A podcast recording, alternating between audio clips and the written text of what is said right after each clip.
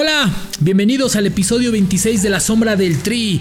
No olvides, grita México con Adidas, con la Selección Nacional de México y la Federación Mexicana de Fútbol te tenemos sorpresas. ¿Vieron la jornada 13? Igual a 13 goles. La jornada 14 igual a 15 goles. Es decir, espectáculo nulo. ¿Y qué creen?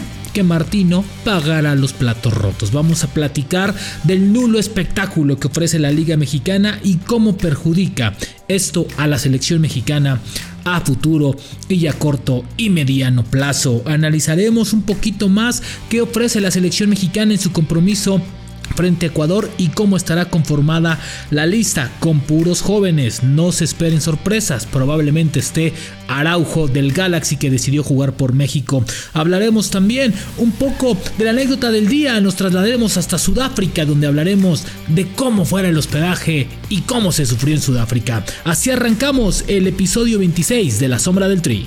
Esto es La Sombra del Tri, un podcast con Rubén Rodríguez, exclusivo de Footbox.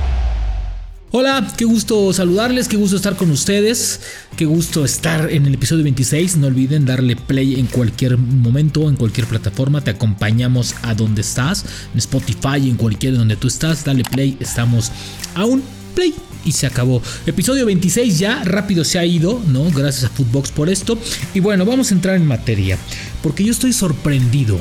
Estoy eh, triste por momentos, estoy decepcionado y también escucho a los directivos y de verdad me da una risa. De verdad no sé si nos quieren ver la cara de güeyes o, pretenden que les creamos sus propias mentiras porque es increíble que sigan ocultando lo mal que está el fútbol mexicano. ¿Y a voy?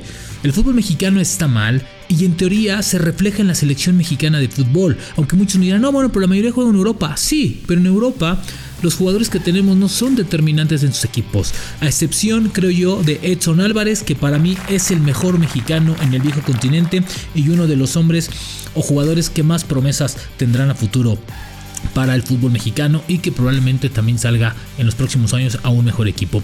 El tema es que después de ver esta jornada doble, después de ver todo el torneo, hay muchos que dicen, no, es que es muy competitiva la liga, es que la liga es competitiva, no señores, la liga es mediocre desde el sistema de competencia.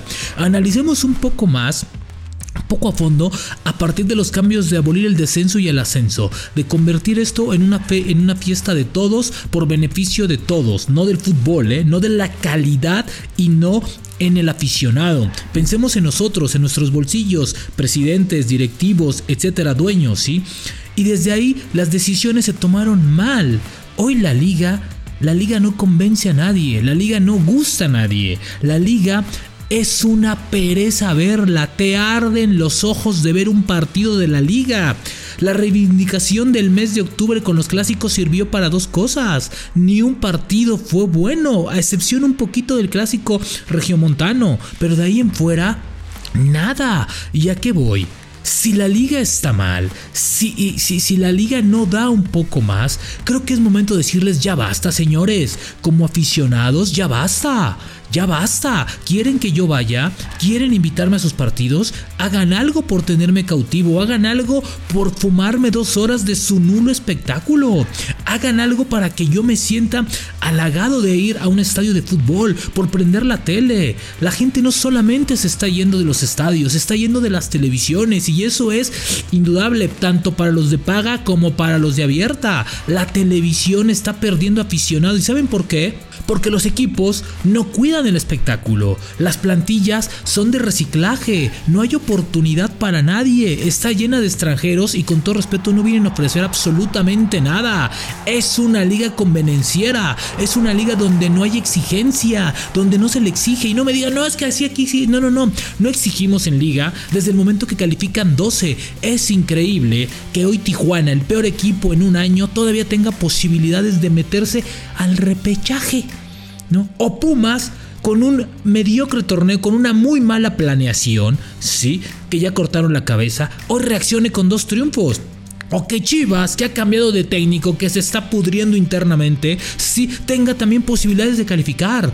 Yo insisto, la liga califica, la liga premia a los mediocres, de media tabla hacia abajo. América Ahí está, ¿eh? América ya se llevó el torneo, nadie le va a quitar el liderato, 31 puntos, nadie lo toca. Una base de buenos extranjeros, una base de 4 o 5 mexicanos que están muy bien y ahí está, hay equilibrio, pero de ahí en fuera Monterrey y su cuota de extranjeros que no le da oportunidad a los jóvenes a pesar de tener una muy buena plantilla de mexicanos, ¿no? A pesar de tener una plantilla sólida, contundente de mexicanos, brillan manos extranjeros. ¿En dónde está? Tigres a base de extranjeros. En fin, la liga de verdad está en un bache y si no se dan cuenta de que es la peor etapa del fútbol mexicano, estamos en un problema, ¿eh? Porque como aficionados tenemos que exigir más. Y ojo, la gente no se les va a reportar en los estadios, así abran al 100, bueno, así regalen y regalen boletos. ¿Y esto a qué voy? que el que va a pagar la culpa o el que va a pagar la factura va a ser Gerardo Martino. ¿Por qué? Porque Gerardo Martino no tendrá calidad en sus seleccionados, no tendrá jugadores para elegir. Ustedes verán la lista que va a salir los próximos días. Probablemente salga mañana o el sábado. Sí, van a ser puros jóvenes jóvenes de la liga local. Y ustedes dirán, bueno, es que ¿por qué están estos? Porque es cumplir el compromiso para llenar la eh, los bolsillos y cumplir un poquito más con los partidos pendientes del año pasado que no se jugaron con Zoom de recibir los 12 millones de dólares. En fin, Martino va a pagar los platos rotos de todo esto, porque no hay generación de jugadores, no hay oportunidad para los jóvenes mexicanos. El reciclaje de jugadores extranjeros está acabando con las posibilidades. Hoy pocas veces o a pocos o contados equipos pueden alinear más del 50 o 60% en su 11 a jugadores mexicanos. La Liga Mexicana no está generando futbolistas, no está generando al jugador, no lo está llenando profesionalmente. ¿Por qué todo el mundo se quiere ir? ¿Por qué el MLS el, año pasado y hace dos años fue una opción importante no solamente para lo económico? Por las oportunidades de ir a Europa. Porque la Liga Mexicana ni exporta jugadores, ni genera jugadores, ni está formando jugadores. Ojo con esos tres temas. No, no, no exporta, no genera y no forma. Eso le pega a Gerardo Martino, que por eso vemos a los mismos de siempre y nos quejamos de que el Chaca siga de lateral, que Gallardo siga, pues no hay jugadores. La liga mexicana está en crisis, nos guste o no nos guste, nos disguste o no.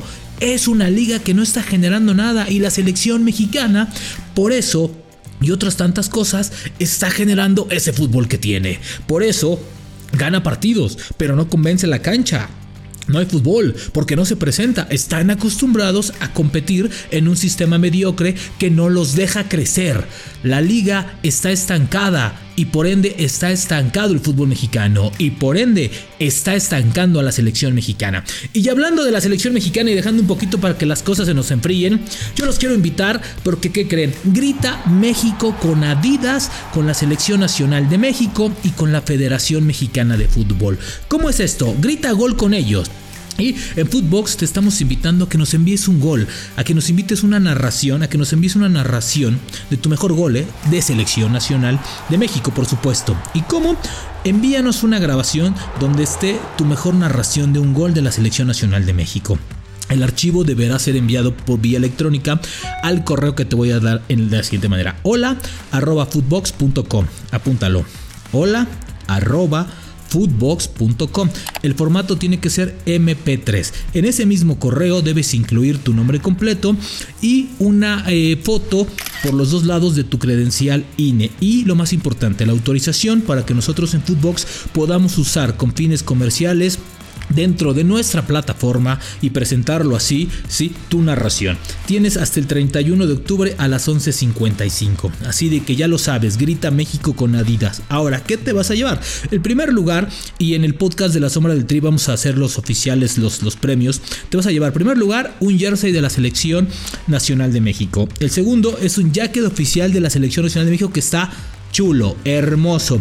Y el tercer lugar, un balón Adidas, obviamente de nuestro patrocinador y de la marca favorita en deportes que es la marca Adidas. Así de que no olvides, grita México con Adidas, con la Selección Nacional de México y con la Federación Mexicana de Fútbol.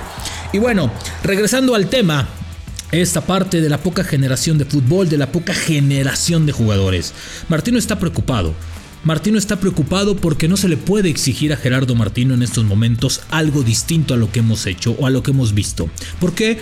Porque con la poca generación de futbolistas, con la nula eh, producción de futbolistas, la selección mexicana vivirá y seguirá viviendo de los momentos de Guillermo Ochoa, de los momentos de guardado, de los momentos que nos puede presentar Héctor Herrera, de, de las glorias de Raúl Jiménez, tiene que echar mano de Rogelio Funes Mori porque no hay delanteros tampoco y lo veremos en la siguiente lista. La siguiente lista estará llena de jóvenes, así de que no les sorprenda que esté Santiago Jiménez, no les sorprenda que esté una base sólida de jugadores que estén que hayan estado en Japón. Ojo, no van a estar los jugadores de Monterrey, no van a estar los jugadores del América, porque ellos al otro día tienen un partido eh, importante, más importante que este de, la gira del Tour de, México, que es la final de la CONCACAF. Ahora, la base tendrá que ser jugadores de Tigres, sacará jugadores de Chivas probablemente, y un jugador que ha llamado la atención que es Julián Araujo, que juega en el Galaxy, que hace unos, unos días decidió formar parte de la selección mexicana, podrá tener actividad. Entonces él estará ahí. Obviamente es injusto para jugadores como Salvador Reyes, que estaban haciendo bien las cosas, para Poncho González, que no van a recibir su momento. Y ojo, eh, amigos de Austin que nos escuchan, en Austin, Texas, la selección estará ya el próximo 10 de diciembre con un partido amistoso. El tema es que ya vieron las fechas es un día después de la final de liga.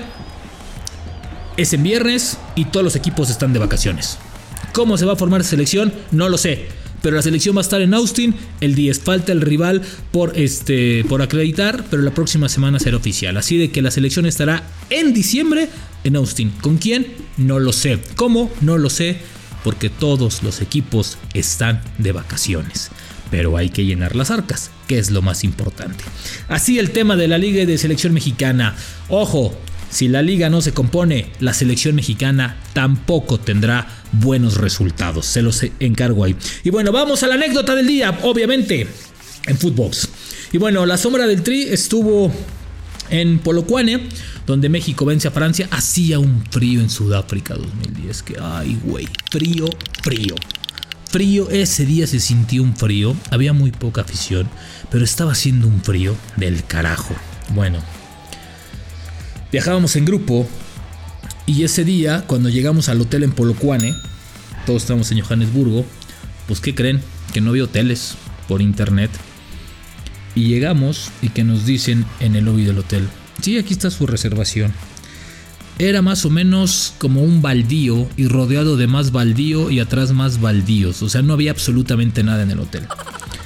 Y de la tarde a la mañana estábamos en la ventana del hotel y de repente que sale una banda de una con un auto armados. Dijimos, ¿saben qué? Vámonos de aquí. ¿Saben en dónde terminamos durmiendo toda la prensa mexicana? en un hotel que se estaba formando, que se estaba construyendo. No tenía puertas, había una cama. Nos quedamos en un cuarto casi cuatro y dormimos por el frío, así como orden de taquitos dorados, así uno, dos, tres, cuatro, ¿no? Con cobijas, así literal como taquito todos porque hacía un frío del carajo, no había puertas, no había ventanas, era un desastre eso. Qué cosa tan más fea. Para que vean que no solamente se va a disfrutar del fútbol, que en ese momento todavía existía, no, se sufre y se sufre demasiado cubriendo a la selección mexicana de fútbol. Así de que así está la anécdota del frío de Polocuane, un gran triunfo, pero vaya que sufrimos. ¿Qué les parece si nos vemos la próxima semana en el episodio 27 y 28 de La Sombra del Tri? Gracias, nos vemos pronto. La sombra del tri con Rubén Rodríguez, podcast exclusivo de Footbox.